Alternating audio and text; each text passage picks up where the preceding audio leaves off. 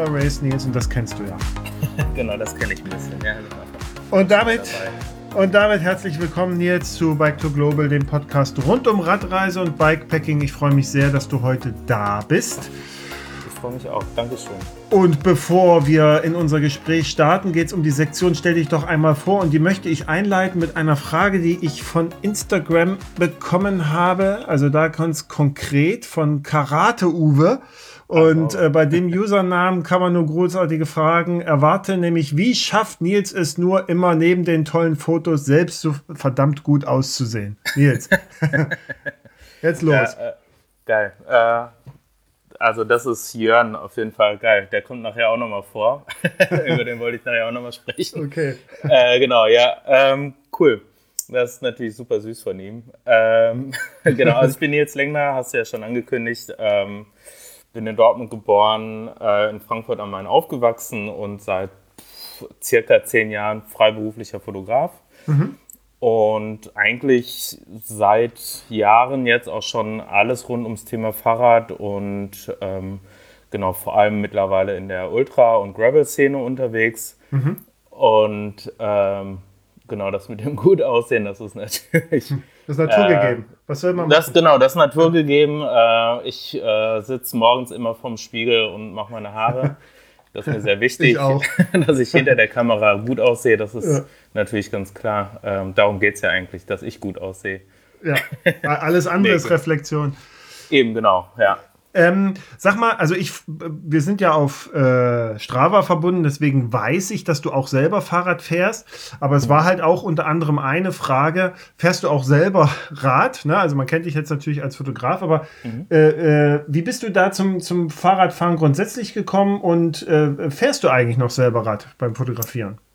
Genau, ähm, ich mache beides. Also ich fotografiere immer noch vom Rad auch aus, ähm, aber viele Jobs eben nicht. Also jetzt, es gibt beispielsweise so Rennen wie das Tracker in Girona, mhm. das ist in Anführungszeichen ziemlich kurz und ähm, die fahren viel zu schnell. Wenn ich da mitfahren könnte und fotografieren, würde ich wahrscheinlich mitfahren, um, um zu gewinnen. Ja. Ähm, ich bin selber gar nicht so kompetitiv. Ähm, und da fahre ich dann mit dem Auto mit, beziehungsweise hinterher oder vor. Ja. Ähm, aber da es immer noch Jobs gibt und ich einfach Fahrradfahren selber natürlich, oder nicht natürlich, aber eben sehr liebe, fahre ich selber viel Fahrrad noch. Ähm, ja. Weniger als ich gerne würde, aber ich kann zu den Jobs eben nicht immer Räder mitnehmen. Das ist zu teuer oder macht gar keinen Sinn, weil in Kirgisistan bin ich halt drei Wochen unterwegs mhm. und ähm, danach dann nochmal irgendwie drei Wochen Fahrrad fahren, ähm, so lange kann ich gar nicht wegbleiben. Also ja. kann ich schon, ist aber nicht, nicht so cool.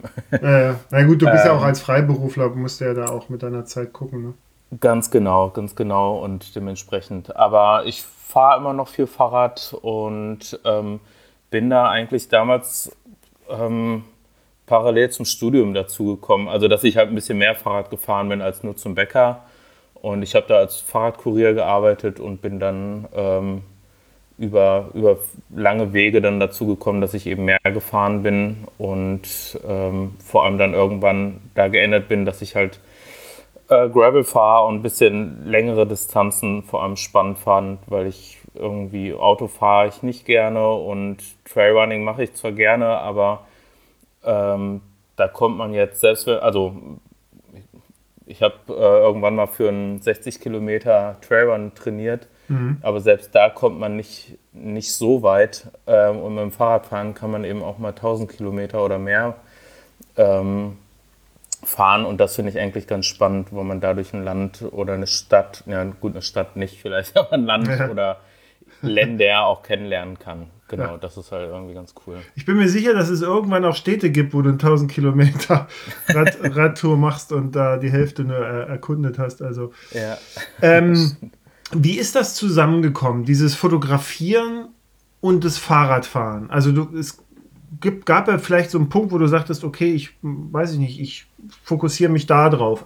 Wie nennt man eigentlich diese Art von Fotografie? Sportfotografie im weitesten Sinne oder? Ähm, also dieses Thema an sich wahrscheinlich mhm. schon. Also ähm, wenn du jetzt nicht meinst vom Fahrrad aus, sondern ja. Fahrrad äh, als Thema, mhm. dann ist es, würde, würde ich schon im Großen und Ganzen Sportfotografie sagen, Wobei ich glaube, dass es da einige ähm, Menschen gibt, die dann vermutlich eher an irgendwie so Fußballstadion denken oder bei mhm. irgendwie Leichtathletik-Events, äh, wo die Fotografen, Fotografinnen äh, am Rand stehen und äh, einfach dieses Event covern und äh, keine Geschichte erzählen. Äh, deswegen sage ich immer noch, dass ich halt irgendwie Reportagen mache ja. und Geschichten erzähle, dass es eben nicht rein um die um, um ein Ergebnis sozusagen geht, dass ich jetzt nicht den Gewinner oder Gewinnerin äh, da zeige auf dem Podium, sondern dass es eben eine Geschichte ist und das ist dann für mich eine Reportage. Ja, okay. Ähm, ich habe äh, so versuche jetzt gerade so unser Gespräch mal in so zwei Themen einzuteilen. Das eine ist, habe ich so genannt, übers Fotografieren, ne? so dass wir uns mhm. da mal so ein bisschen drüber unterhalten, weil, oh, also ich glaube, da gibt es keinen Zweifel und, und ähm, andere Meinung großartig dazu. Du machst einfach wunderbare Fotos, ja, und da würde ich mich gerne mal mit dir drüber unterhalten, wie man, wie, wie machst du das so äh, im Kern? Und das andere ist dann das Thema, was du natürlich auch sehr eng begleitest, nämlich äh, Bikepacking, Ultra Racing, Gravel, so was du schon sagtest. Da gab es auch so ein, zwei Themen, die du auch unter anderem mit angestoßen hast, über die ich mhm. mich da gerne mit dir unterhalten möchte. Da gab es auch eine Frage von Instagram. So, äh, lass uns mal mit dem Fotografieren Anfang, ich hatte schon gesagt, also ich bin da ja sehr angetan von. Wir hatten uns auch mal getroffen. Ich weiß nur, es war beim ersten Atlas Mountain Race und genau. es war dunkel. Keine Ahnung, ihr habt irgendjemanden gesucht, irgendeinen italienischen Fahrer, der, weiß nicht, der war verschollen, der GPS-Tracker war weg oder aus und sowas und dann genau. da standet ihr auf einmal da im Dunkeln und Tobias und ich, wir haben nur so, ja, okay, gut, dann macht mal weiter. ja. äh, äh, da, da hatten wir uns kennengelernt, aber ich habe ja die Bilder danach gesehen und also ja, also ich finde ich find die halt sehr atmosphärisch. Ich finde das, was du sagst, so Reportagestil, äh, dass der sehr gut rüberkommt. Deswegen die Frage, mh, hm, was brauchst um so gute Fotos bei diesen Racing- und Bikepacking-Abenteuern eigentlich zu machen? Mhm. Ähm, ich, gute Frage. Ähm, ich glaube, es ist für mich zumindest wichtig, irgendwie nah dran zu sein, ähm, um eine Sache authentisch eben auch zu erzählen. Es hilft wahrscheinlich auch, so eine Art Rennen oder Event zu verstehen, mhm. indem man das entweder selber mal gemacht hat oder eben einfach selber lange Distanzen fährt und weiß irgendwie, was ähm, das mit einem macht. Und ähm, rein fotografisch macht es wahrscheinlich Sinn, wenn man so ein bisschen seine Kamera beherrscht. Ähm, ja. Aber ähm, ich glaube, einen Blick dafür zu haben und irgendwie mit Respekt den Menschen auch da während des Rennens zu begegnen, wo es manchmal vielleicht Momente gibt, wo man vielleicht lieber mal hilft oder aus dem Weg geht, als das ähm, Foto dann zu schießen. Mhm. Ist wahrscheinlich auch wichtig. Ähm, gibt definitiv Momente, wo Menschen irgendwie bei den Events keine Lust haben, fotografiert zu werden.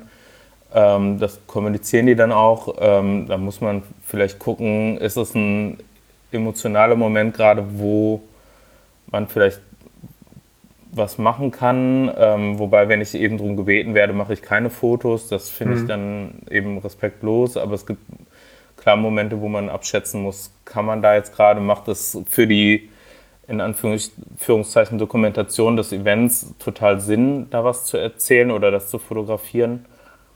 Ähm, oder ist das jetzt sozusagen eigentlich so ein bisschen äh, wie bei einem Autounfall stehen zu bleiben und zu gaffen? Mhm. Ähm, das sind wahrscheinlich so, so Punkte, wo die mir wichtig sind bei solchen Sachen und ähm, ja, was macht dann ein gutes Foto aus? Ähm, ich finde, das ist schwer zu sagen. Irgendwie natürlich die, ja. wie man das Motiv wählt. Ähm, natürlich hilft, wenn das Licht cool ist und ähm, aber das, das, kriegt man ja nicht immer hin.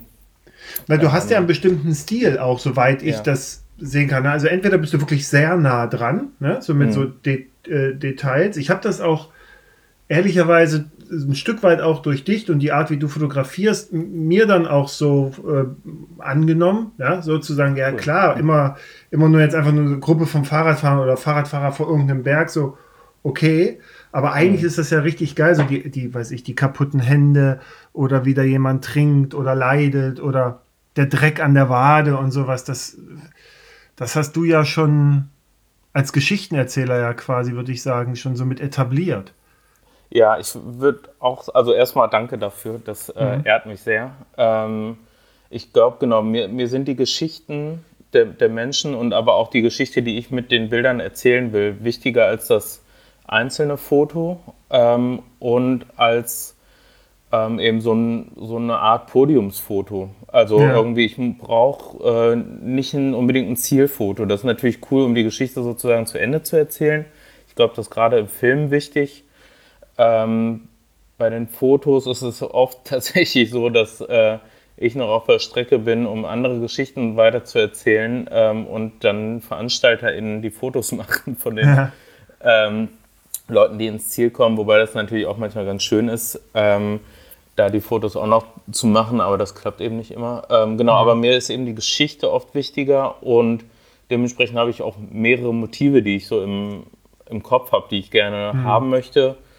Und dann sehe ich die Person an und spreche mit der Person und ähm, also wenn, wenn das geht und, ähm, und sehe dadurch dann natürlich auch, sind Hände offen, sind ähm, irgendwie ist irgendwie das Fahrrad irgendwie kaputt oder hat die Person irgendwie an dem Fahrrad was gemacht, um äh, es weiter fahrtüchtig zu halten. Mhm. Und ähm, genau, das sind dann die Momente und die Momente suche ich dann auch. Und äh, die sind ja nicht immer gegeben und ich habe nicht immer nur Glück, also zum Teil schon, aber ich äh, suche die Momente natürlich auch oder warte an, an Orten, wo ich die Vermutung habe, dass dass es dort eben Geschichten gibt, die zu mhm. erzählen sind.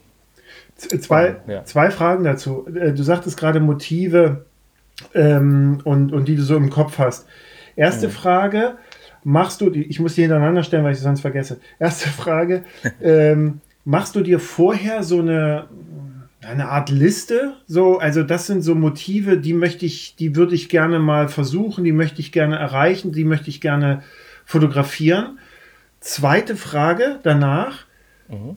Ähm, wie schaffst du es bei der ganzen Anzahl von Veranstaltungen, wo du ja dabei bist, den Unterschied auch herauszuarbeiten, wenn er jetzt nicht landschaftlich gegeben ist. Ne? Also weiß ich, mhm. äh, Tour durch die Emirate ist halt immer anders, ja, als ja. jetzt irgendwie, aber so äh, Atlas, äh, Kirgisistan, so okay, irgendwann ist es ja dann immer Fahrrad, Dreck, Schmerz, Steine. So.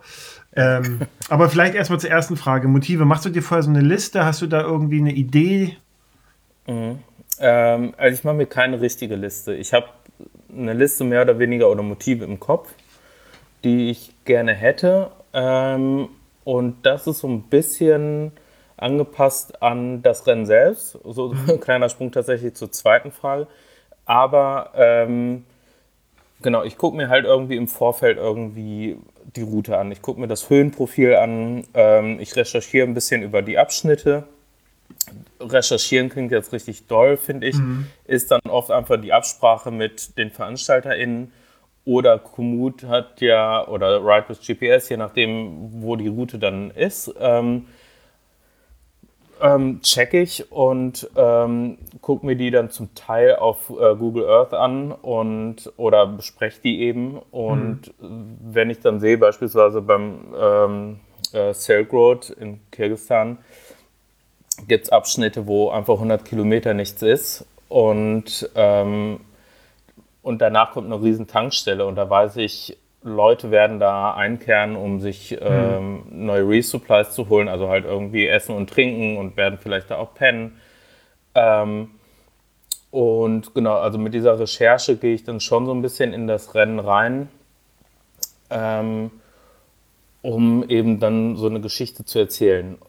Dann weiß ich einfach irgendwie, Leute sind tendenziell langsamer an, äh, an, bei Anstiegen Dementsprechend findet man mich wahrscheinlich eher in einem Anstieg als in einem Flachland, wobei auch das natürlich nicht ganz, also das auch nicht ganz stimmt, weil ja. wenn es dort total schön ist oder es eine Flussüberquerung gibt, wo man mich dann auch findet. Also ja. tendenziell eigentlich immer an den Stellen, wo es scheiße ist ja. oder wo es anstrengend wird.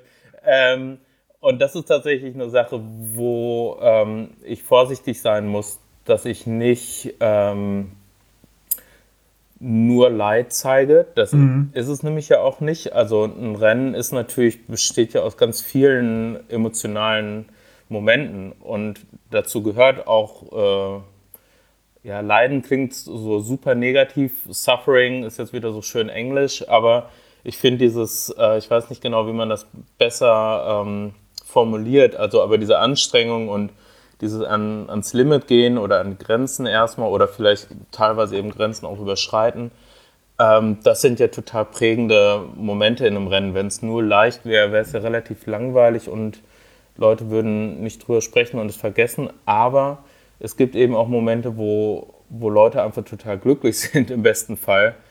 Ähm, und die Momente will ich natürlich auch haben. Also, ähm, wo Leute auch mal fahren und eben nicht nur ja. schieben oder Sachen tragen oder nicht mehr können, sondern eben, wo es Momente gibt, wo Leute einfach auch Spaß haben, um halt ähm, ja, ein Rundumbild zu zeigen.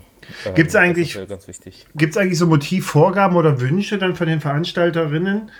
Ähm, dass die zum Beispiel sagen, ja, uns ist wichtig, weiß ich nicht, zeig, zeig mal bitte die Aspekte des Rennens, ja, weil wir möchten gerne, weiß ich, das und das machen oder, ja. oder darstellen, so, ne? Also es ist ja, wir kommen ja später noch zu dem ganzen Mythos, den natürlich jetzt diese Art von Rennen um, umgibt und, und damit natürlich auch eine gewisse Bildsprache, ja, so, aber ja. es da sowas?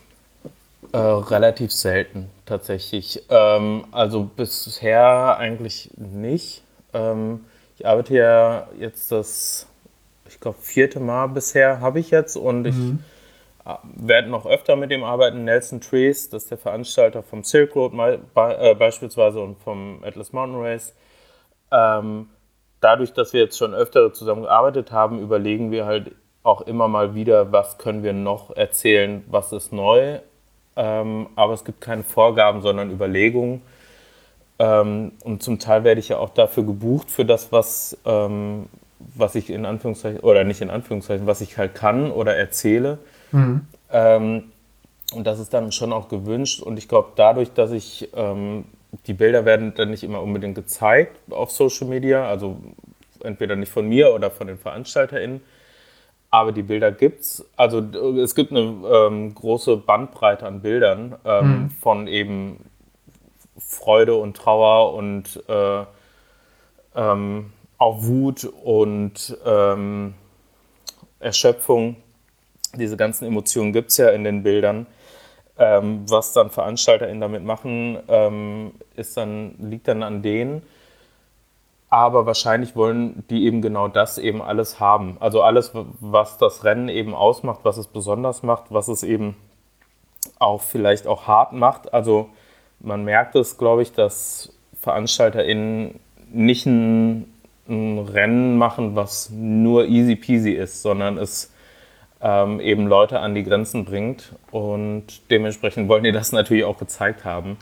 Mhm. Ähm, aber es gibt zum Beispiel jetzt nicht so Vorgaben, ähm, von wegen fotografiere bitte FahrerInnen, die gesponsert werden oder sowas.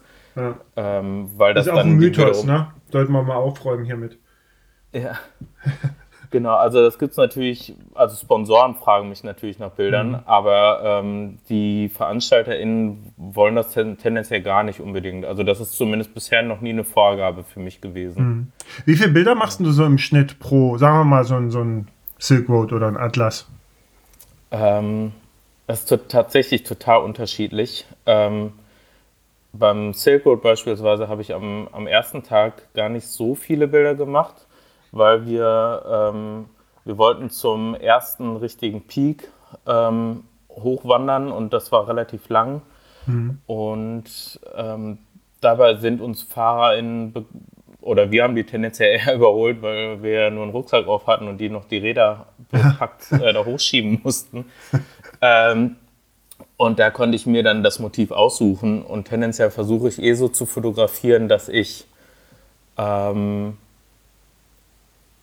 den, also die Speicherkarte nicht voll mache. Also ich versuche mhm. irgendwie das Motiv zu suchen, zu sehen, zu gucken, wie ist das Licht, kann ich mich noch ein bisschen besser bewegen oder ähm, positionieren. Und dann mache ich das Foto und dann mache ich vielleicht noch zwei, drei mehr.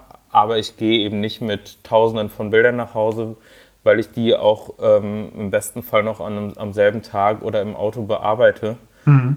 um die dann rauszugeben. Mhm. Dadurch, also auch daher, weil es immer mehr gewünscht ist, gar nicht unbedingt zwingend nur von den VeranstalterInnen, sondern auch von den Leuten, die zu Hause Dot-Watching betreiben, dass es halt mehr oder weniger fast Live-Coverage gibt. Mhm. Mhm. Und dementsprechend äh, habe ich da gar keine Lust und auch keine Zeit, mich durch tausende von Bildern zu, äh, durchzuklicken. Aber natürlich beim Silk Road mache ich mehr Fotos, weil es einfach länger ist. Ja.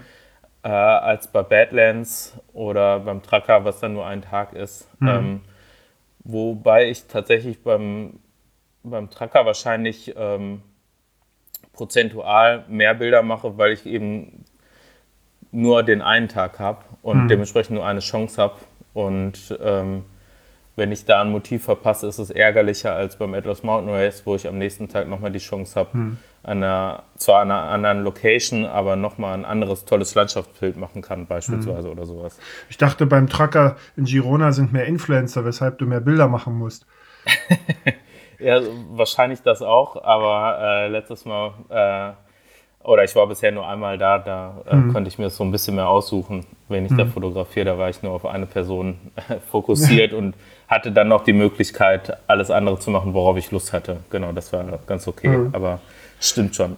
Aber dein Alltag, also de dein Alltag bei den Rennen ist ja, also der ist ja dann auch äh, dadurch geprägt, dass du eigentlich ähnlich viel arbeitest wie so die, die Fahrerinnen dann, ne? Also du bist ja dann auch nur fotografieren und dann ist es ja nicht damit getan, sondern du musst ja dann quasi direkt am Rechner entwickeln und über Social Media teilst du ja dann auch immer sehr viel noch mit.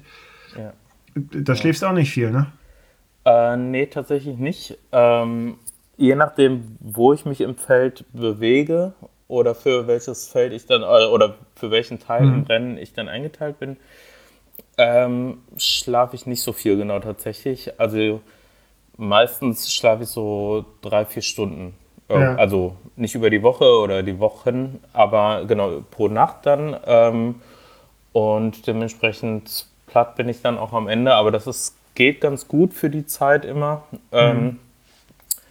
Und ja, genau, also wir, wir schlafen ganz kurz oder wenig, äh, entweder im Auto draußen oder in irgendwelchen Hostels oder äh, Jurten, also Hütten, äh, Zelten irgendwie. Mhm. Und genau, und dann wird geguckt auf dem Handy äh, oder Computer, wo, wo, genau, wo sind sie jetzt? Ähm, macht es Sinn, vorzufahren? Mhm. Fahren wir zurück? Warten wir hier? Ähm, also es wird relativ in kurzer Zeit viel geplant. Das wird auch am Abend vorher, also bevor man schlafen geht, nochmal geprüft, was macht jetzt Sinn. Und dann äh, fährt man gegebenenfalls noch mal ein paar Stunden, um an den nächsten besseren Spot zu kommen. Und ähm, wartet dann wieder. Und dann kommen Leute vorbei und man hat irgendwie 30 Sekunden Zeit, irgendwas daraus ja. zu machen. Und setzt sich wieder ins Auto oder wandert weiter. Und genau, hm. also so sieht das dann aus. Und dann parallel guckt man eben, kommt jetzt noch eine größere Gruppe oder war es das jetzt oder wo ist die nächste schöne Location oder mhm. wichtige Location ähm, und genau, dann bewegt man sich wieder fort oder zurück und ähm, genau, also man ist die ganze Zeit eigentlich in Bewegung und auch im Kopf ist man eigentlich in Bewegung, dass man halt mhm. überlegt, was ist das nächste, was wir noch brauchen und ähm, was wollen wir noch erzählen? Du sagtest gerade, äh, wo man eingeteilt wird. Ne? Also ich glaube ja auch bei, bei einigen der Rennen von Nelson sind ja dann auch immer mehr als nur ein Fotograf äh, mhm. dabei. Ne? Genau. Äh, das hat, hat das, das hat wahrscheinlich damit zu tun, dass er natürlich so viel als möglich covern will. Auf der anderen mhm. Seite vielleicht aber auch, wenn man jetzt sagt, ihr seid ja auch Geschichtenerzähler durch die Art, wie ihr fotografiert, ne? dass er dann einfach verschiedene Geschichten mit abgedeckt haben möchte. Also sowas kann man sich vorstellen, du bist jetzt zuständig für die, für die, für das, äh, für die Führenden, ja, so. Mhm.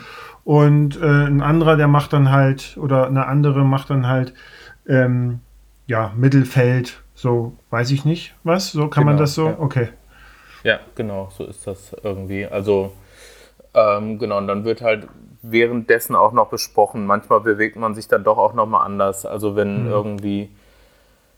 Ähm, wenn wir noch von einer Person oder mehreren Personen oder Personengruppen irgendwie doch zu wenig Bilder hatten. Also wenn es irgendwie beispielsweise fahren ja auch immer Paare, also jetzt nicht unbedingt in Real Life, aber mhm. halt im Team und ähm, die bewegen sich oft halt tendenziell eher so Richtung, je nachdem, ja, von da, äh, Mittelfeld wollte ich sagen, aber das stimmt ja überhaupt mhm. nicht, dass es äh, variiert und dass man halt da dann nochmal guckt, okay, ey, du befindest dich gerade da und da, äh, fahr doch einfach nochmal da, dorthin, um das erste Paar zu oder erste Team zu fotografieren. Mhm. Und mhm. Ähm, genau, dementsprechend, das, das variiert dann so ein bisschen, aber genau, eigentlich ist man eingesetzt von wegen hinten, Mitte und vorne. Mhm. Und ich glaube, ähm, in der ähm, Nachholversion vom Atlas Mountain Race, also im, mhm. letzten, im letzten Jahr, da gab es dann nur zwei Leute. Das war dann relativ anspruchsvoll. Äh, ich wollte hinten sein, weil ich das Atlas Mountain Race ja schon mal fotografiert hatte mhm. da. Und ähm, der andere Fotograf, der war vorne eben offensichtlich eingesetzt, hatte halt irgendwie zehn Leute und ich hatte dann die anderen, keine Ahnung, 190 mhm. gefühlt. Ja. Und das war dann auf jeden Fall äh, sportlich, da so hin und her zu zu reisen. Wo sind denn die besten Geschichten eigentlich zu finden? Also ich habe ja immer so steile These, ne? Mhm. Ähm, ich habe also vorne, ne, das ist eine beeindruckende sportliche Leistung und da passiert sicherlich auch was, ne? Aber im Kern geht es ja darum, okay, wer, also die Geschichte ist ja, okay, wer, wer leidet wie und wer fliegt wann raus oder, oder schafft es halt als erster, zweiter, dritter, keine Ahnung. Mhm. So. Und ich finde manchmal ist eigentlich da hin, hinten in Anführungszeichen oder im Mittelfeld, da ist eigentlich die Party. Ne? Also da ist so dieses Leiden, Glück, Zuversicht, Zerstörung, ja. so am, am besten eigentlich ja. zu sehen, ja, weil das ja mhm. Menschen wie du und ich sind, ja, und nicht so athletische Halbgötter, wie die da vorne sich die Köpfe ausschlagen, ja, also. Ja. Würde ich so bestätigen. Mhm. Also ähm, auch da können natürlich total spannende Sachen passieren, ähm, gerade wenn irgendwie dann doch mal irgendwie was Unverhofftes oder Ungeplantes verhofft klingt, also positiv un Ungeplantes passiert. Ähm, jetzt äh, bei, beim diesjährigen oder ich mhm. weiß es gerade nicht, komme ein bisschen durcheinander. Es gab auf jeden Fall bei einem Event, es, ähm, Mattia De Marchi war also einer der Fahrer, die vorne waren, war eben super weit vorne, wenn nicht sogar Erster oder Zweiter in dem Moment. Und der hatte dann Lungenprobleme und ist ja, ausgestiegen. Jahr. Atlas. Genau, dieses Jahr, Jahr danke. Mhm. Gut, ja. dass du es besser weißt. ähm, ist eben ausgestiegen und eigentlich wollten wir eben Fotos machen von ihm und vom Fahren und ähm, es war klar, der kommt in eine richtig coole Location rein, mhm. in so einen schönen Abschnitt und kurz vor dem Abschnitt ähm, ist er ausgestiegen. Ähm, und das war gut, also für ihn, für seine Gesundheit. Mhm. Und wir haben dann aber noch ein paar Bilder gemacht mit ihm im Krankenhaus. Und mhm. ähm, das war irgendwie auch spannend, also weil das hatte ich eben noch nicht. Und äh, das war auch gut, ähm, rein menschlich gesehen, dass wir ihn begleitet haben. Und ähm, von daher, sowas kann eben auch passieren, aber ich würde auch sagen, tendenziell sind die spannenderen Geschichten wahrscheinlich wirklich so im, im Mittelfeld. Mhm. Ich weiß nicht genau bis wohin, im, in, äh, im Sinne von bis ganz nach hinten würde ich fast irgendwann dann ausschließen, ja. da das dann, es ist alles nicht Party-Pace, weil ich glaube, ja. alle, alle leiden auf eine andere Art und Weise und die, die schnell sind, sind halt in drei Tagen durch und es ist beeindruckend, dass sie dann schon durch sind.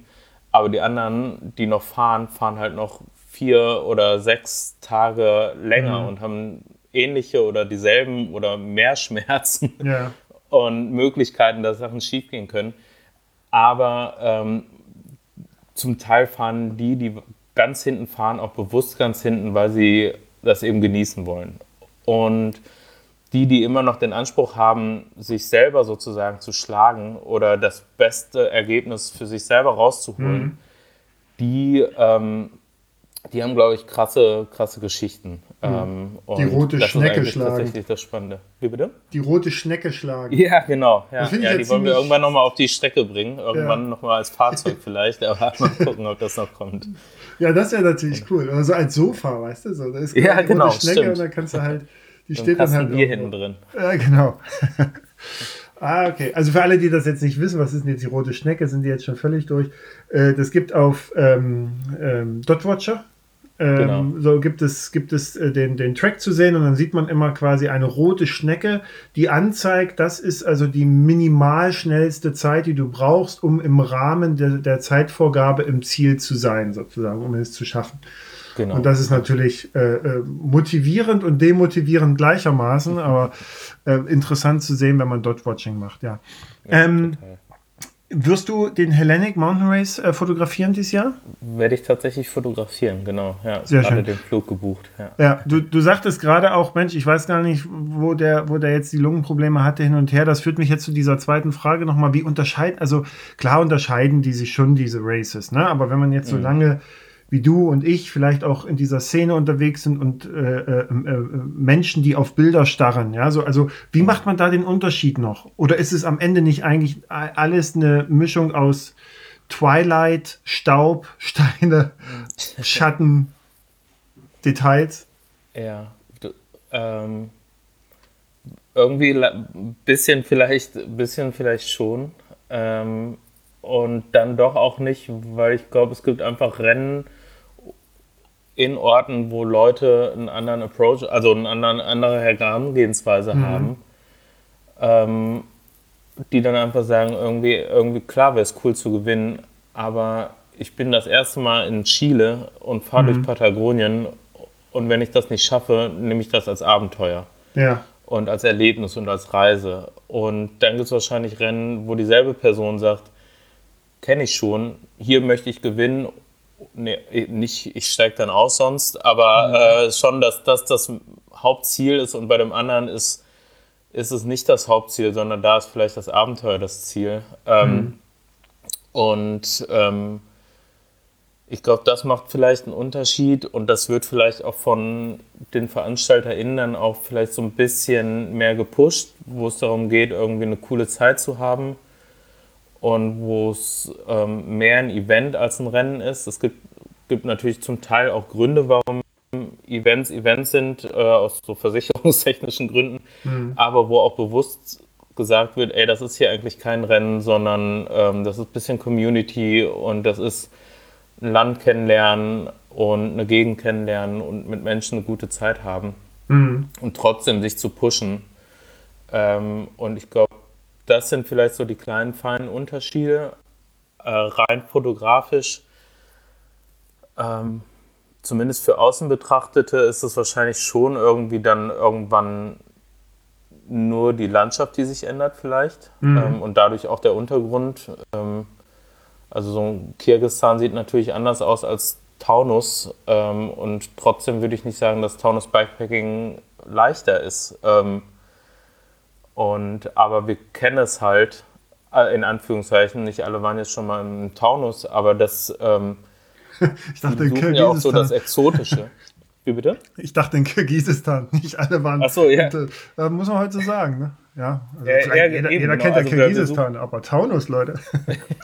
Ja, da gibt es noch keinen Film drüber zumindest. Ja. Ähm, Und ähm, genau, das ist ja auch so ein ganz tolles Event und äh, ganz viel Liebe irgendwie gemacht. Und die Strecke ist schön, die variiert immer.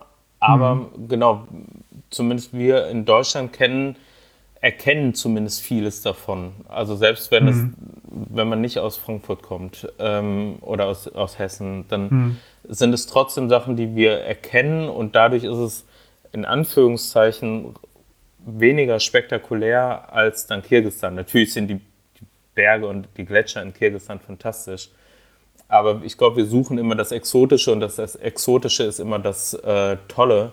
Und das stimmt immer eben nicht so ganz. Ähm, Also nicht zwingend Ja, zumindest. ne, das hast du auch eindrucksvoll, ehrlicherweise äh, bebildert, äh, das Buch vom Orbit 360. Da muss ich ehrlich sagen, das hat das Ganze auch nochmal auf ein anderes Level gepackt. Ne? Also so, wir sagen uns ja immer wieder so, ja, ey, auch vor der Haustür, man muss mal die Augen offen halten. Ne? Aber Ich glaube, du hast es sehr gut mit den, mit den Fotografien dann auch mit deinen Bildern einfangen können, dass man wirklich sich das anguckt und sagt, ja geil, da möchte ich gerne sein. Ne? So, also was okay. du zum Beispiel, wir waren ja zeitgleich im Harz.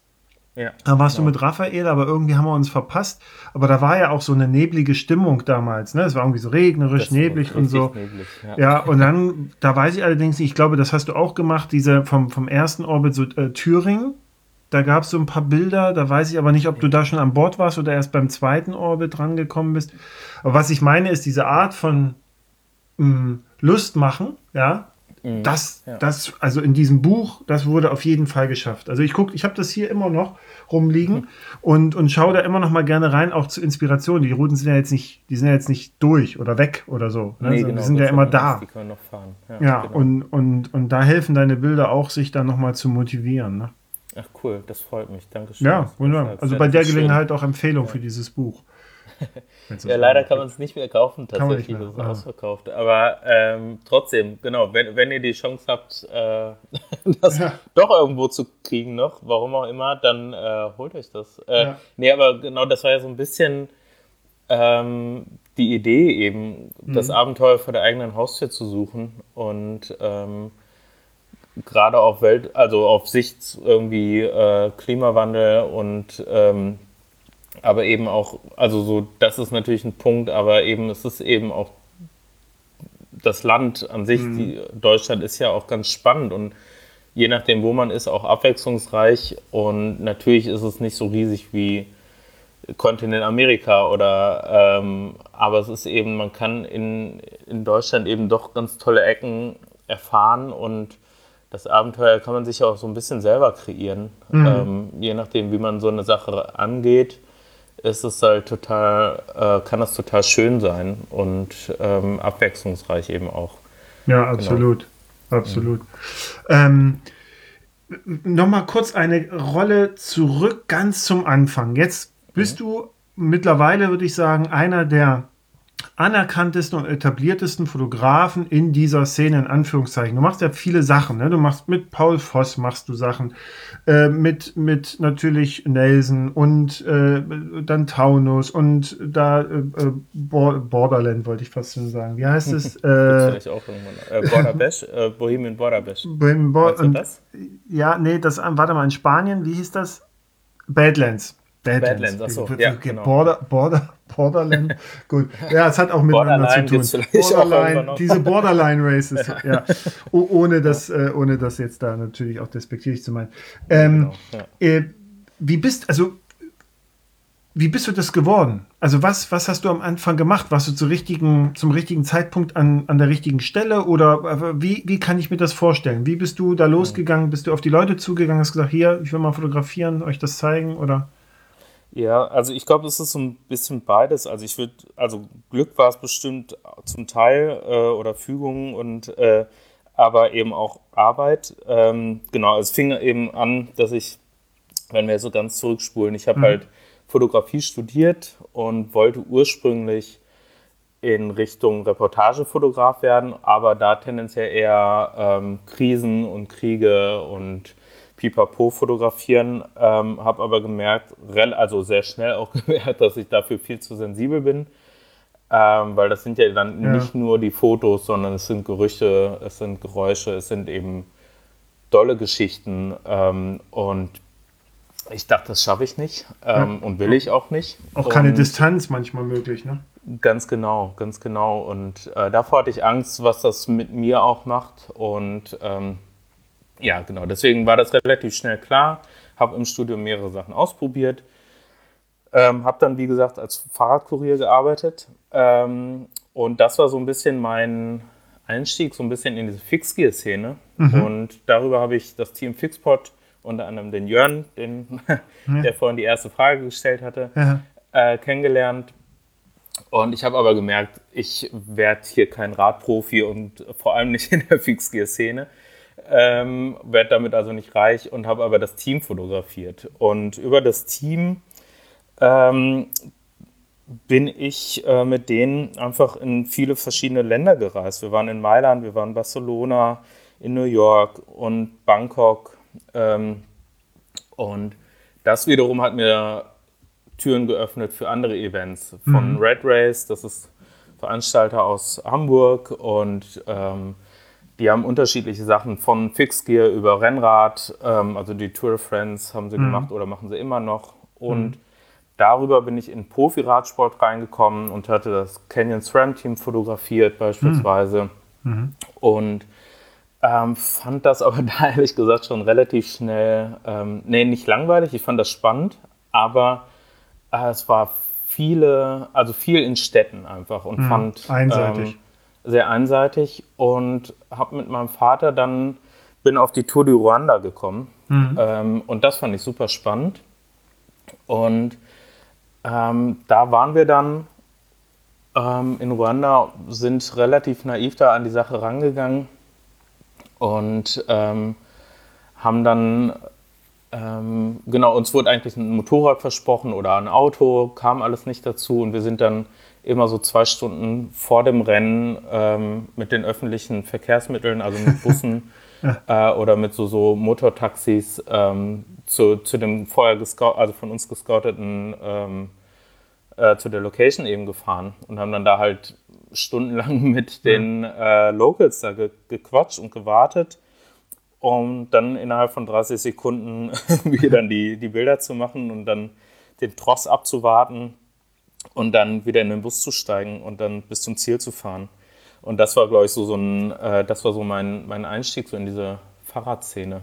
Also da, da, war ich schon voll in der Szene drin, aber das ja. war so, glaube ich, ähm, auch für mich so ein, also einmal prägend, aber auch von dem, was es ähm, an Impact sozusagen hatte. Also ich habe für die UCI fotografiert und für ähm, Peloton Magazine damals. Mhm. Also die Bilder waren dann da und mhm. auf dem Cover sogar und das war für mich total beeindruckend und das, wie gesagt, hat mir dann die Türen geöffnet, ähm, ab da an dann eigentlich mehr oder weniger davon auch leben zu können. Mhm. Dann hat Nelson irgendwann mal angefragt oder wie war das? Oder hast du gesagt, ich hätte mal Lust auf? Ja, ich habe tatsächlich ihn angesprochen. Mhm. Ähm, ich habe ähm, mit einem guten Freund, Nico Keinert, mhm. wir, Grüße, ähm, wir sind zusammen Silk Road gefahren. Ja, genau, ja, ja, mhm. genau, stimmt. Geiler Typ. Ähm, und äh, wir wollten oder haben den Film gesehen. Ich glaube, also nicht zusammen, sondern separat, fanden das faszinierend. Und ähm, aber das war eben gerade passiert, mehr oder weniger, und haben aber erfahren, Atlas Mountain Race vom selben Veranstalter, eben von Nelson Trees, ähm, soll stattfinden in einem Dreivierteljahr oder so. Und ähm, er hatte sich als Fahrer beworben und ähm, ich mich eben als Fotograf. Und wir hatten dann die Idee, von, von Lissabon nach Marrakesch mit dem Fahrrad zu fahren. Ah, stimmt, mit Bengt, genau. ne? Genau, Bengt ist dann noch ähm, später dazugekommen von äh, in kurz vor der Fähre sind ja. wir dann zusammen. Also kurz bevor wir nach Mar äh, Marokko übergesetzt sind, äh, haben wir Bank noch mit seinem Kollegen dann noch getroffen. Genau, das war auch schön, ja. Stimmt, jetzt erinnere ich mich. Genau, ja, wir sind dann so ganz langsam, äh, äh, tatsächlich relativ langsam, aber für mich gut genug äh, oder schnell genug, so ist ja. es nicht. Ich, äh, ich glaube, für die anderen langsam, für mich gut genug, sind wir in eingereist sozusagen. Das war cool, um halt irgendwie dieses Land auch nochmal ganz anders zu erfahren. Mhm. Ähm, und das war total wichtig und schön. Ähm, weil, also manchmal geht es nicht. Manchmal musst du mhm. halt von Deutschland nach äh, Kirgisistan fliegen, mhm. ähm, weil du nicht die Zeit hast, von Deutschland nach Kirgisistan mit dem Fahrrad zu fahren. Mhm. Aber ähm, manchmal ist es eben schon schön, äh, ein Land langsam zu, zu erreichen und zu erkunden. Mhm. Ja. Okay, und dann war, dann bist du quasi, dann fand das auch Nelson gut, was du da machst und seitdem ist das genau, quasi. Genau, der fand das ganz gut. genau, und, ähm, und es war eben die, die erste Ausgabe vom Atlas Mountain Race und dadurch, dass ich vorne eingesetzt war und ähm, der Sofian das Rennen so spektakulär gewonnen hat, äh, indem er einfach nicht geschlafen oder kaum geschlafen hat. Ähm, und das war gefühlt ziemlich neu auch in der Szene, plus das Rennen war neu und ähm, hat das total Wellen geschlagen. Und das wiederum war total wichtig für mich. Ähm, und genau, das hat, hat eben viele äh, andere Marken, aber eben auch VeranstalterInnen ähm, beeindruckt oder die haben mhm. das zumindest gesehen und dadurch war schon mal irgendwie mein Name so in dem, in dem Pot drin. Ja. Und mittlerweile gibt es deutlich mehr Leute, die ähm, oder FotografInnen, äh, die Gravel-Events und Bikepacking fotografieren. Ähm, zu dem Zeitpunkt äh, waren das nicht so viele und da war das für mich total wichtig, um da relativ schnell ein Standing zu haben. Mhm. Und jetzt bin ich mehr oder weniger doch eine feste Nummer, gerade bei Nelson. Mhm. Äh, wir arbeiten jetzt, wie gesagt, regelmäßig zusammen. Mhm. Ja, ist auch gut so. Ne? Gerade wenn man so Freiberufler ist und jetzt auch in der, in der Zeit, wo, wo natürlich auch viele äh, äh, meinen, auch ihre eigenen Bilder machen zu können, ja, so Mhm. Ähm, ist das, glaube ich, durchaus gut. Sag mal, was, ich habe hier eine Frage, die wollte ich noch stellen, bevor wir uns zu dem Komplex äh, Racing und Bikepacking bewegen. Ähm, was waren denn so deine, ich habe es genannt, prägendsten oder skurrilsten Momente und Erlebnisse beim Fotografieren? Also du hast jetzt so viel mitgemacht, ne? Mhm. Boah, boah, ich einfach Border, Badlands, nicht Border, also ich bin immer und, und so. Border Bash habe ich auch gemacht, aber das war. Achso, okay. Genau. Machst du das dieses Jahr auch? Nee, leider nicht. Nee, Ja, genau. Ich muss Weil vielleicht irgendwann. Ne? Ne- Ja, jetzt genau. ja Das, die das, ich habe geguckt, ob du fährst und dann. Nee, da nicht. ja. Äh, Also was, was hast du denn so Skurriles erlebt? Also gab es da was? Oder auch Trauriges Ja. vielleicht? Ähm, also ich, genau, die, die eine Geschichte, die ich gerade mit Ruanda erzählt habe, Mhm. mit den öffentlichen Verkehrsmitteln, das war tatsächlich prägend und äh, skurril in Anführungszeichen, weil es natürlich nicht eigentlich so der Weg ist, glaube ich, wie man so ein, ein Rennen ähm, fotografisch begleitet, aber es war eben total gut und irgendwie zu lernen, man muss flexibel sein. Mhm. Ähm, und dadurch hatte ich eben auch die Zeit, irgendwie mir Motive auszudenken oder zu suchen und habe andere Bilder gemacht als direkt vom Motorrad aus, was ich auch gemacht habe schon mal. Und Mhm. das sind aber andere Fotos, die auch gut sind, sein können, aber es war irgendwie trotzdem cool, mit dem zu arbeiten, was man hat. Ähm, dann aber eben genau, wie ich sagte, gerade vom Motorrad aus, irgendwie der, das erste Mal, irgendwie, wo ich sowas gemacht habe, ähm, war in Thailand und ähm, ich glaube, es ist Linksverkehr gewesen in Bangkok und ähm, super Chaos und ich saß falsch rum auf dem Motorrad und letztendlich hat sich herausgestellt, dass es äh, ein nicht Kind, aber junge Teenagerin gewesen ist, die äh, mich da durch die Straßen gefahren hat und Ah. hat sie auch gut gemacht, aber ich habe eben nicht nach hinten gucken können und einfach darauf vertraut, dass die Person mich ähm, durch die Straßen Bangkoks kutschiert, um dann eben Fotos zu machen von äh, dem Team Fixpot. Ja. Und ähm, das war vielleicht auch so ein Moment, wo ähm, genau meine Mama wird wahrscheinlich den Podcast auch nochmal hören und mein, oder Ja. mein Papa auch, aber die äh, werden nicht so richtig happy sein, wobei sie die Geschichte sogar schon kennen. Aber ähm, genau, es ist eben manchmal relativ gefährlich ähm, und naiv vielleicht, aber oft, ja, oft macht man dann oder mache ich dann einfach Sachen, weil ich irgendwie darauf vertraue, dass es gut geht. Ähm, und das ist eben bei diesen Events wie jetzt Silk Road und ähm, Atlas Mountain Race oft auch so, dass es halt so, so Momente gibt, ähm, wo irgendwie falsche Bewegungen oder irgendwie ein Stein löst sich eben auch dazu führen kann, dass man von dem Pass ähm, eben ein bisschen, bisschen weiter runterrutscht, ähm, wo man dann auch darauf vertrauen muss, dass es gut geht und dass die in dem Fall jetzt tatsächlich immer nur Fahrer, ähm, dass sie ihren Job gut machen. Und, ähm, und zum Teil baust du dann, und das sind vielleicht auch so prägende und skurrile Momente, wo du dir dann deine eigene Straße baust, weil halt dann irgendwie ähm, vorher so ein Landslide war, also ein, ein, ein ähm, ja, wie, auf Erdrutsch. Deutsch, ja gut. Ja, genau, danke. Ähm, wo man dann einfach mehrere Steine und Bretter übereinander stapelt, um dann halt irgendwo hinzukommen. Ähm, das sind auch so Momente, oder da, wo der, der Moment, den du vorhin beschrieben hattest, als wir uns beim Atlas Mountain Race das erste Mal getroffen haben. ähm, wir sind bis zu so einem ähm, ausgetrockneten Flussbett runtergefahren und äh, wir kamen eigentlich, also wir kamen kaum runter und dementsprechend hoch war eigentlich keine Option. Ähm, vor uns ging auch nicht. Ja. Und dementsprechend ähm, sind wir trotzdem rückwärts gefahren, aber mussten Steine aufeinanderlegen, um, ähm, über diese riesen Felsbrocken überhaupt wieder hochzukommen. Ja. Ähm, und das sind, glaube ich, einfach Momente, die, die, die grenzwertig äh, smart sind. Ähm, oder was heißt smart? Manchmal geht es eben nicht anders. Da ging es eben darum, dass wir jemanden wiederfinden, der letztendlich schon lange an uns vorbei war, wo der Tracker einfach noch nicht funktioniert hm. hat. Ne.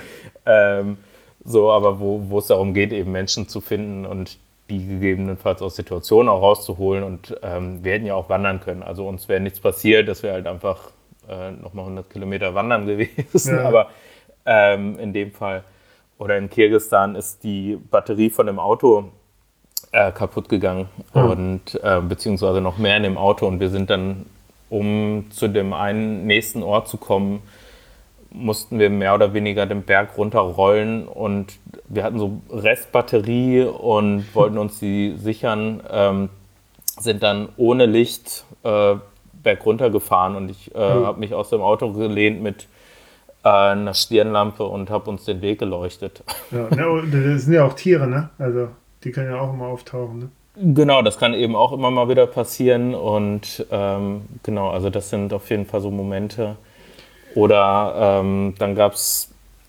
äh, da habe ich die Jana Kesenheimer äh, fotografiert mhm. und da gab es eine äh, Doku über sie und das mhm. Rennen. Und Three Peaks Bike Race. Ganz genau. Und, Sehr sehenswert. Ähm, tolle Doku tatsächlich. Mhm. Also ich hab, kann das so sagen, weil ich sie nicht gedreht habe. Ja, ist, ist, ist, auch wunderbar. Die ist jetzt auch frei genau. verfügbar.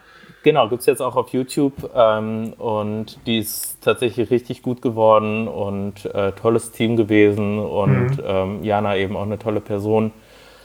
Und es gab diesen einen Moment, wo sie ihre, die werdet ihr sehen, wenn ihr den Film guckt, ähm, gibt es den Moment, wo sie ihre Kontaktlinse verliert. Mhm. Und ich sehe genau, wo sie landet. Mhm.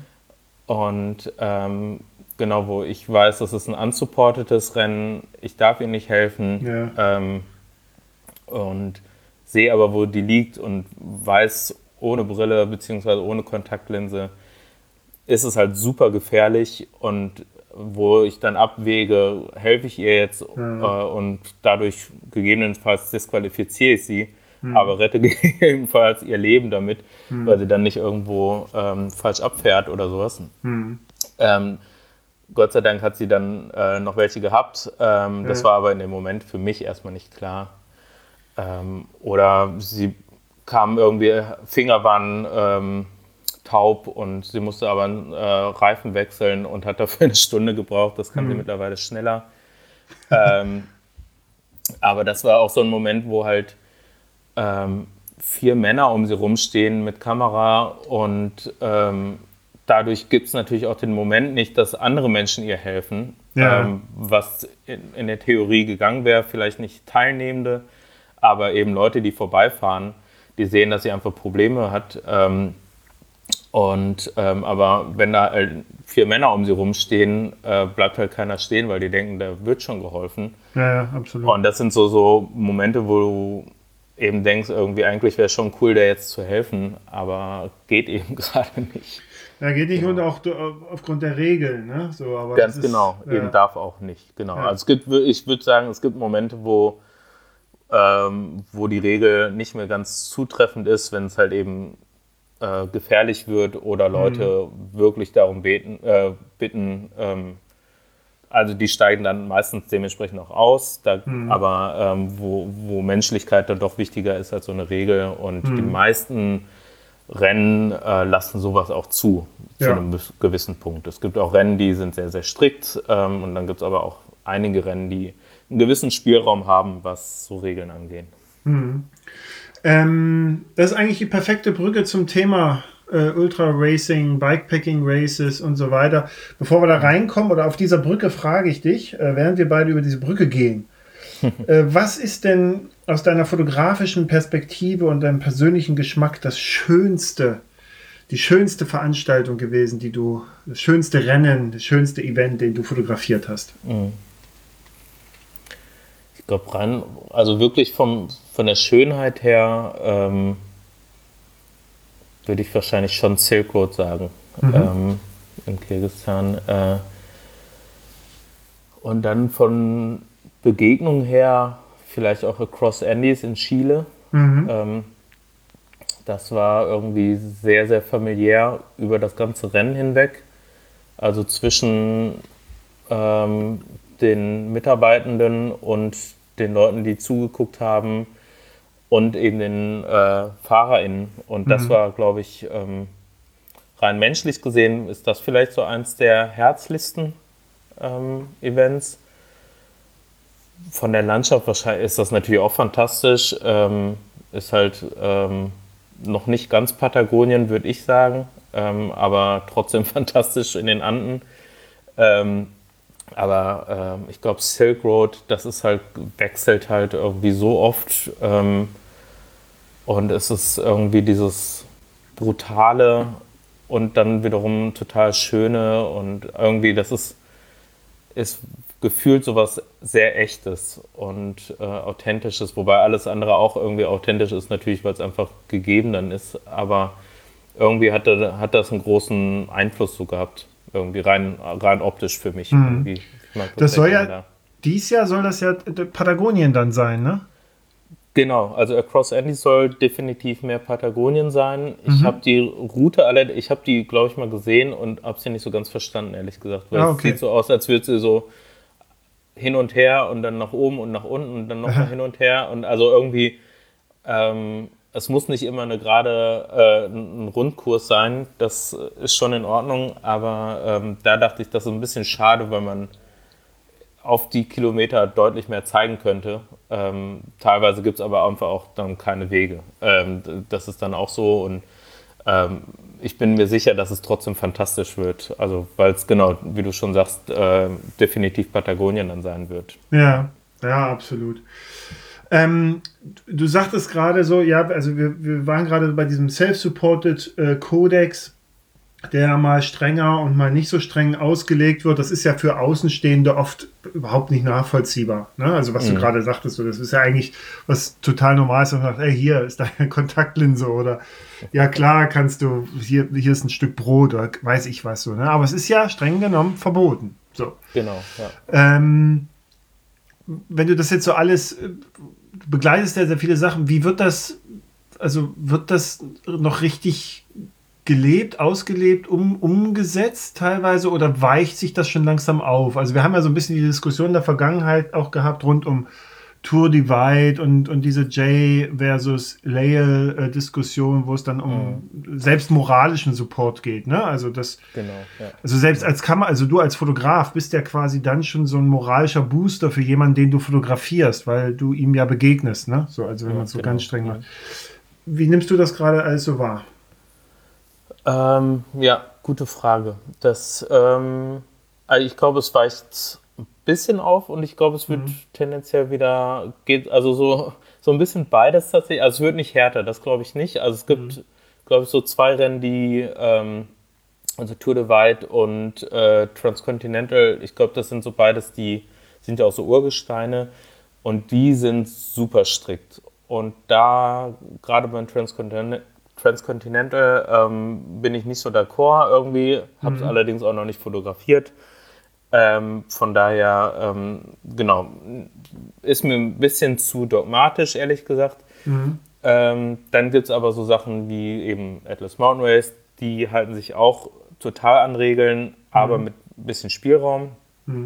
Ähm, und wo viel auch kommuniziert wird innerhalb, also zwischen FahrerInnen und Nelson und VeranstalterInnen und äh, oder auch mit mir ähm, oder dem, dem Media-Stuff. Ähm, so, genau, und das finde ich irgendwie fair und cool.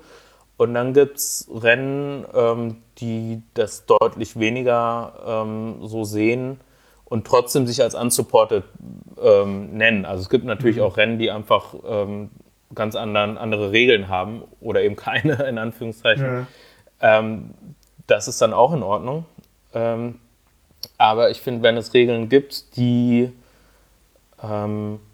eben von unsupported sprechen, dann finde ich, geht es natürlich eben nicht, dass manche gesponserte FahrerInnen ähm, ein Rad aufgepumpt kriegen von dem Mediateam oder eine Wasserflasche Ja. gereicht kriegen. Ja, ähm, äh, das habe ich auch gehört. weil das funktioniert eben nicht, weil alle anderen ähm, sich an die Regeln halten oder eben gar nicht äh, das Team haben. Hm. Also wenn jeder jetzt das Team hat, dann ist es ja wieder ausgeglichen. Hm.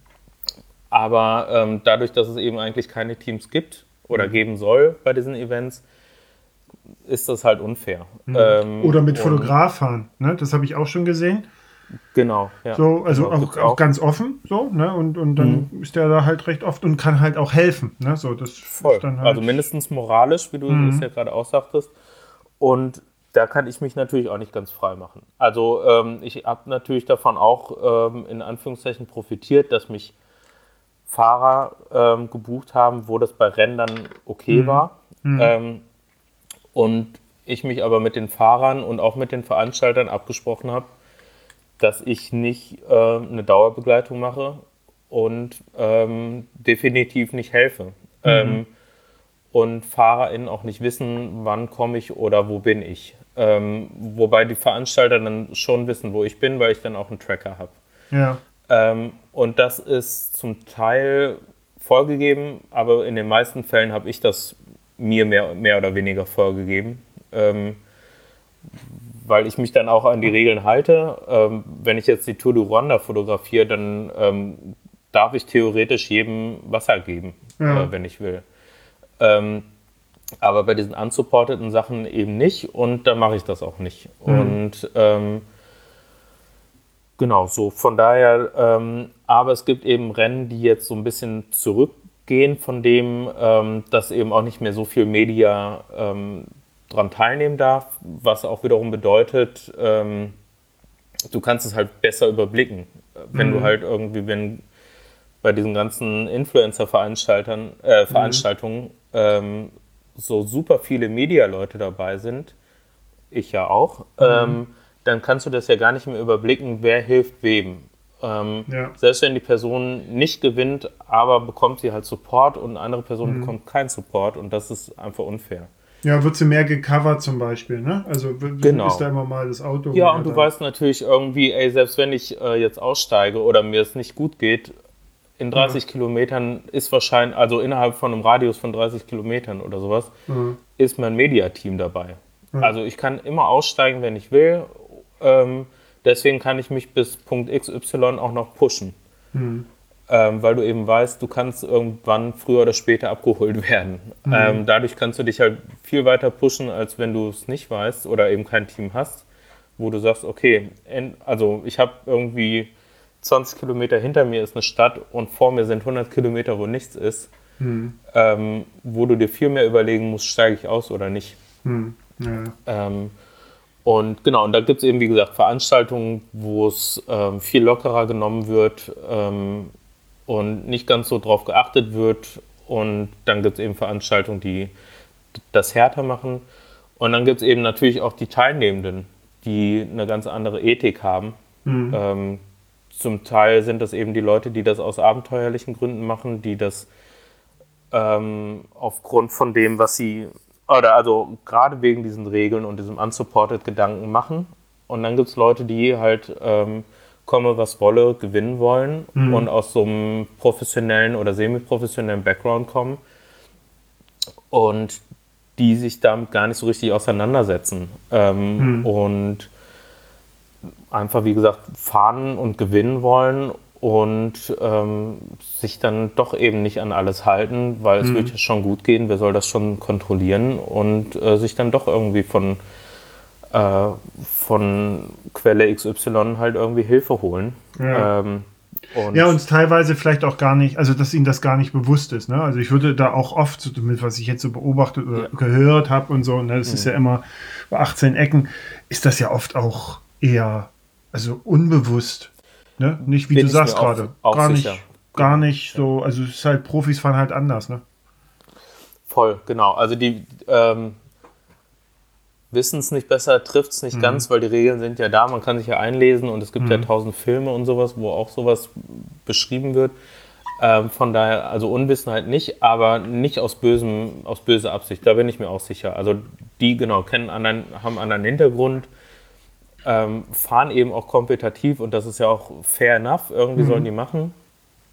Ähm, haben aber, wie du sagst, einen ganz anderen Background und eben anderen, ähm, anderen, Ansatz. Und mhm. ähm, ja klar, ich habe früher auch immer die Flasche gereicht bekommen. Warum denn jetzt nicht? Ich brauche ja. doch trotzdem Wasser. Massage. Und irgendwie, du bist doch trotzdem hier.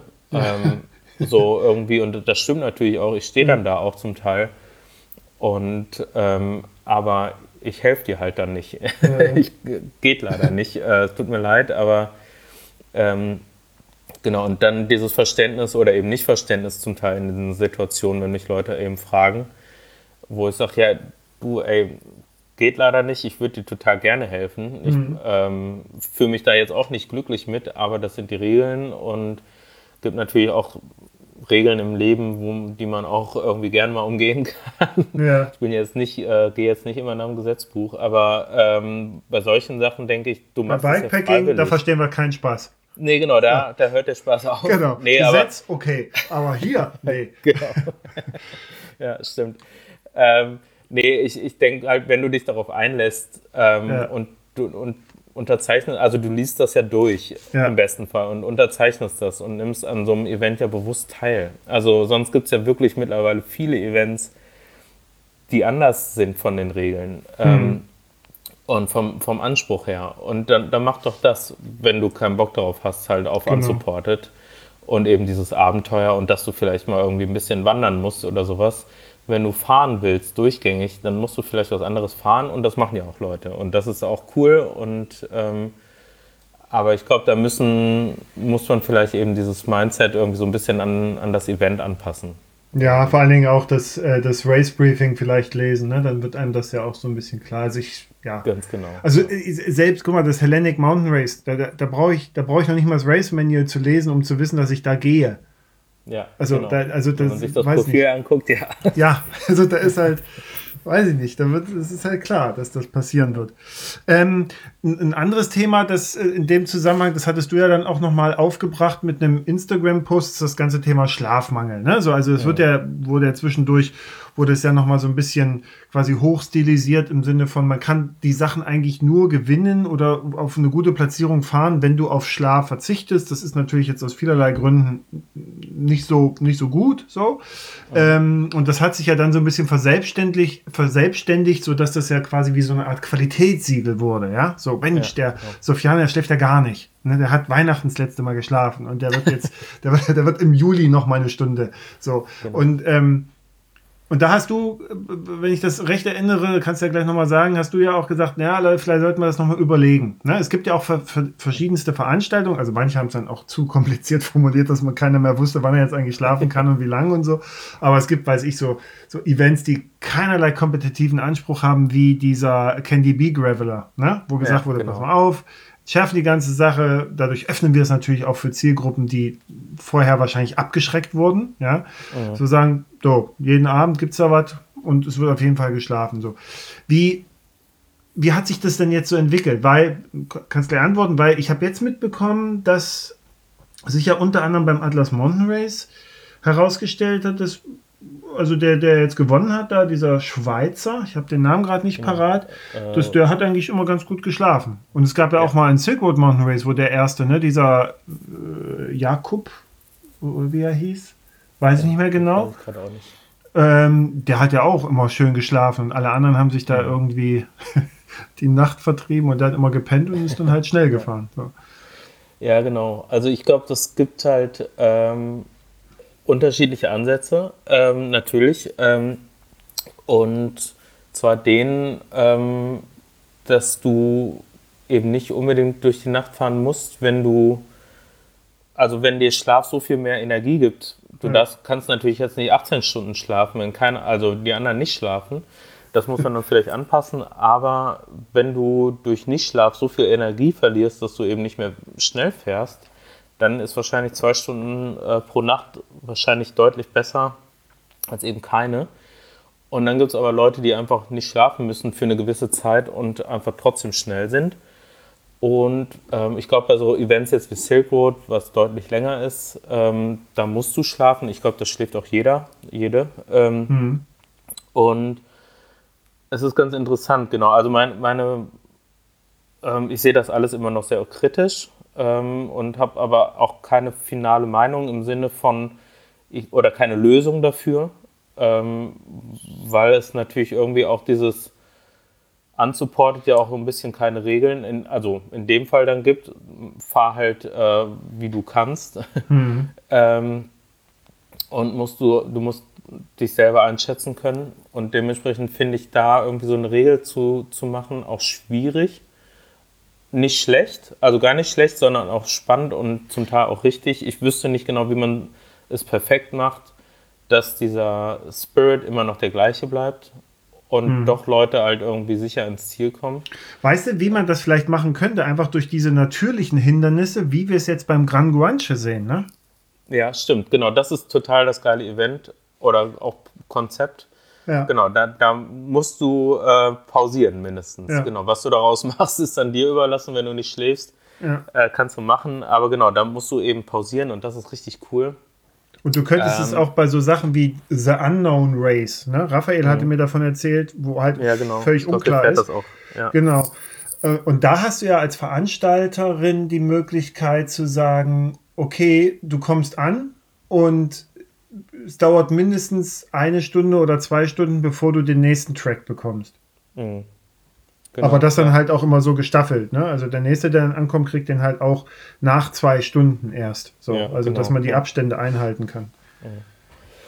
Ja, find, also genau, es gibt eben total coole Konzepte und Ideen, die ich weiß aber nicht, ob die immer für jedes Event äh, so, so passend mhm. sind. Ähm, also erstens gibt es nicht überall Fähren ja. und, äh, und manche, ähm, aber ich finde es gut, dass es das eben gibt, dass darüber gesprochen wird und ich glaube, mein Hauptpunkt war auch irgendwie und ist es auch immer noch, dass so unreflektiert und tendenziell eher positiv ähm, darüber geredet wurde.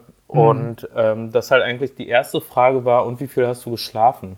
Ja. Ähm, und ich finde das so ein bisschen kritisch, weil es gibt Leute, die können das besser und manche weniger. Ähm, und zum Teil bringst du dich halt in Gefahr, wenn du das nicht gelernt hast oder auch nicht kannst und dann fährst du einfach mal irgendwie zwei Nächte durch und hältst das zwar aus, aber bist halt irgendwann so übermüdet, dass du äh, Sachen siehst, die nicht da sind oder eben Sachen nicht siehst, die da sind und mhm. dich total in Gefahr bringst und zum Teil eben auch langfristig. Ähm, und da nicht kritisch zu das zu hinterfragen, fand ich oder finde ich immer noch schwierig und merke jetzt aber auch beim bei dem diesjährigen Atlas Mountain Race war halt total offensichtlich, dass die Leute äh, vorne fahren, die geschlafen haben. Ja. Also, ähm, und das fand ich total cool. Das hat mich total gefreut zu sehen, dass, äh, dass du eben ein Rennen vorne mitfahren kannst, wenn du doch schläfst. Also, ja. ähm, weil wie du gerade das gesagt hast, es hatte äh, eigentlich im letzten Jahr, komplett das letzte Jahr, hatte, hatte ähm, sich das so angefühlt, als musst du ähm, oder kannst ein Rennen nur gewinnen, indem du nicht schläfst. Und da mhm. dachte ich, das ist eine scheiß Entwicklung irgendwie. Ja. Äh, nicht nur für mich als Fotograf, der dann auch nicht schlafen kann, sondern ähm, aber eben auch, weil das Leute nachmachen, die ähm, ja, die das, die damit nicht gut umgehen können. Mhm. Und natürlich bei mir ist es schon auch, ehrlich gesagt, schon ein bisschen aus äh, egoistischer Sicht irgendwie, beziehungsweise aus dieser Sicht von auch Abenteuer erleben wo ich denke, wenn du nur nachts fährst, dann kannst du auch Swift fahren, weil du siehst eh nichts und dafür musst du dann nicht ähm, dich ins Flugzeug setzen und 18 Stunden irgendwo hinfliegen, sondern ja. wenn du eh nur auf dein Dropbar guckst, beziehungsweise auf dein Aerobar und den Wahoo äh, oder Garmin, was auch immer, dann, ähm, dann, dann ja fahr doch zu Hause. Ja. Also dann, dann fahr Swift irgendwie und ähm, ist natürlich nicht dasselbe, das ist mir schon mhm. bewusst. Das ist natürlich jetzt sehr äh, schwarz-weiß gedacht, aber ähm, da habe ich irgendwie, wie gesagt, ich fahre ja auch keine Rennen, ganz bewusst nicht. Ähm, also so rein kompetitiv fahre ich sowas nicht und weil ich ein Land dann erleben möchte oder die mhm. Gegend erkunden möchte und ähm, dementsprechend finde ich dieses einfach nicht schlafen irgendwie dem kann ich einfach nichts abgewinnen, mhm. ehrlich gesagt. Naja, ich, ja, also ich hatte auch den Eindruck wie du, ich fand auch zum Beispiel die Entwicklung jetzt nicht, obwohl ich sie aus kompetitiven Gründen natürlich nachvollziehen kann, nicht gut, äh, das insofern zu kultivieren, diesen Schlafmangel, dass man ihn ja quasi per Default schon einbaut, indem man 18 Uhr oder 22 Uhr startet. Genau. Weißt du, also wenn du da mhm. irgendwas reißen willst bei diesem Rennen oder so, dann musst du ja quasi die erste Nacht durchfahren. Du gehst ja schon in den Schlafmangel rein. Ne? Also ich das verstehe stimmt. das, dass man ja. sagt, Leute, das ist ja kein Kindergeburtstag, ne? aber mhm. muss ja auch nicht sein. Also nee, genau. Also ich verstehe den Ansatz ein bisschen mit dem, also ich fand es auch nicht so cool, ehrlich gesagt, ja. ähm, und verstehe beide Seiten so ein bisschen, äh, von wegen halt spät starten. Ähm, du hast am Anfang natürlich deutlich mehr Adrenalin und mhm. bist im besten Fall fit. Ähm, aber es stimmt, du startest eigentlich schon direkt mit bisschen Schlafmangel. Andererseits, ich kenne mich zum Beispiel, ähm, ich bin, ähm, also so ein paar Sachen bin ich gelaufen. Ich bin nie ein Rennen gefahren, doch bin ich schon, aber nicht solche Sachen. Aber bei so Rennen, die ich gelaufen bin, ich bin total nervös gewesen in der Nacht, habe schlecht geschlafen mhm. und war definitiv nicht erholter. Mhm. Und ähm, so konnte man nach dem Briefing hatte man irgendwie zwei Stunden Zeit, sich fertig zu machen und ist dann halt losgefahren und fährst halt mit dem Adrenalin durch die Nacht. Ähm, so aus dieser Sicht verstehe ich das schon so ein bisschen, aber du hast vollkommen recht, wenn du den Tag eben nicht schläfst, ähm, weil es halt dann einfach ein normaler Tag ist, also in Anführungszeichen mhm. normal, startest du halt Genau, mit, mit Schlafmangel. Und mhm. ähm, das ist halt total krass. Also total viel und ähm, also viele haben darunter deutlich gelitten. Also habe ich gesehen, dass die ja. ziemlich am, äh, am Stock gingen. Genau. Ja. Ja. ja, das gibt dem Ganzen natürlich so den Nimbus von totale Zerstörung ist auch Teil der Kultur, weißt du so. Und da äh, genau. bin ich mir nicht sicher, ob das so, so, das, so der Hit ist. Egal. Genau. Nils. Äh, großartig.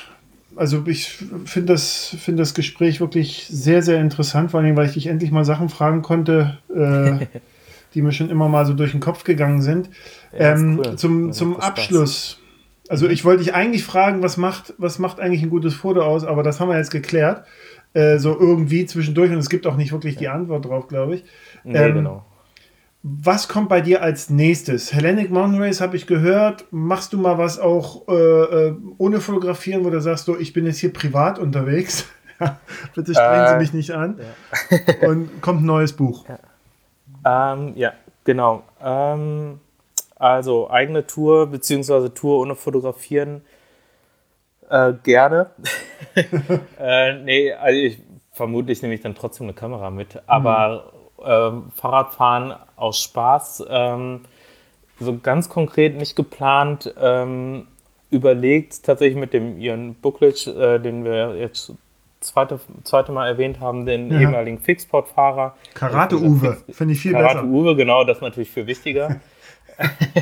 ähm, und Uwes Garage. Ähm, und ähm, genau, wir hatten überlegt, tatsächlich äh, nach dem Badlands vielleicht noch eine Woche Fahrrad zu fahren. Aber mhm. das ist äh, bisher eine Überlegung, eine Idee und ist noch nicht äh, weiter ausgeplant. Aber das wäre natürlich total schön, erstens mit ihm zu fahren, aber auch einfach mal wieder Fahrrad zu fahren mhm. für eine längere Tour. Genau, ja.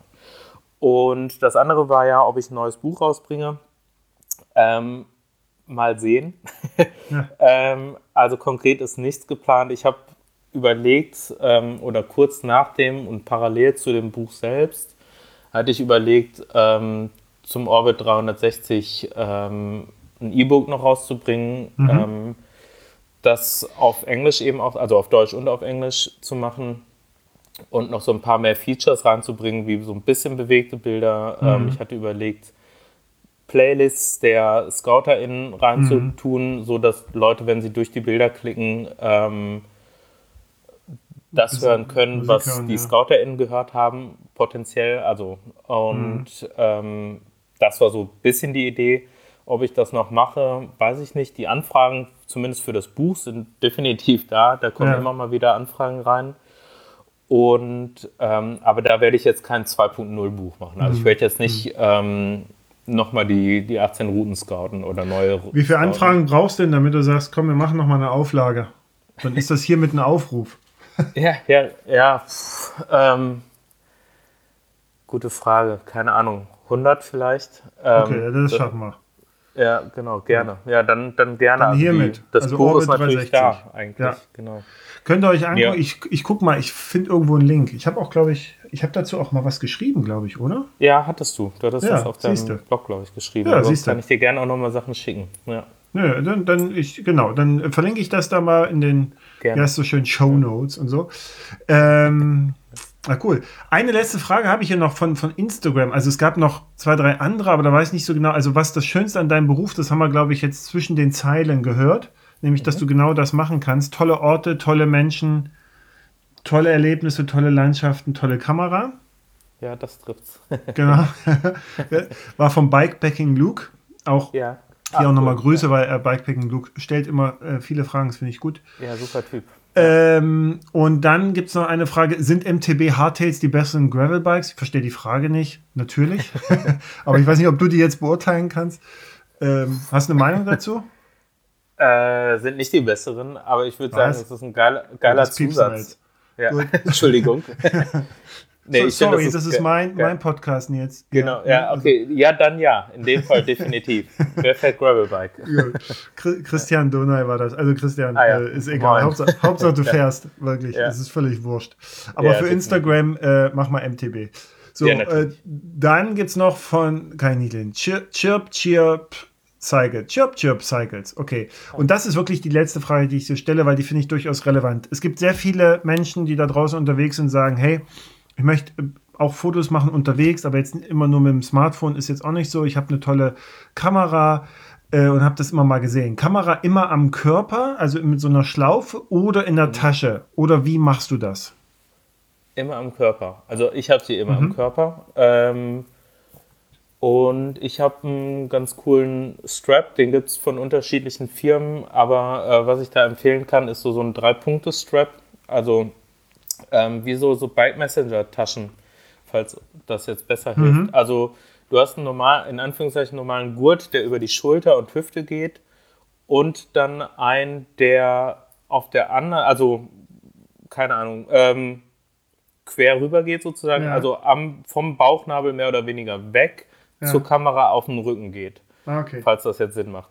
Ähm, und und ähm, bei mir ist es so, dass ich mit so Magneten das öffnen kann. Heißt, mit einem Finger, also mit dem Daumen, wische ich sozusagen darüber, schiebe das runter und kann die Kamera mir nach vorne fallen lassen oder mhm. schiebe sie nach vorne und nehme sie nach vorne und ähm, bin dann einfach sofort ready. Mhm. Ähm, wenn ich die in der Tasche habe, ähm, je nachdem, was für eine Tasche ich habe, ähm, wenn ich noch ein Wahoo vorne dran habe, komme ich wahrscheinlich noch, oder einen Computer, komme ich eben nicht dran oder schwieriger. Ähm, und dementsprechend habe ich die immer am, am, Körper, um eben in dem Moment, den ich ja dann sehe, ähm, vor allem wenn ich selber gerade fahre, ist der ja nochmal schneller weg oft, ähm, habe ich die Kamera am Rücken um, oder am Körper, um schneller hm. zu fotografieren.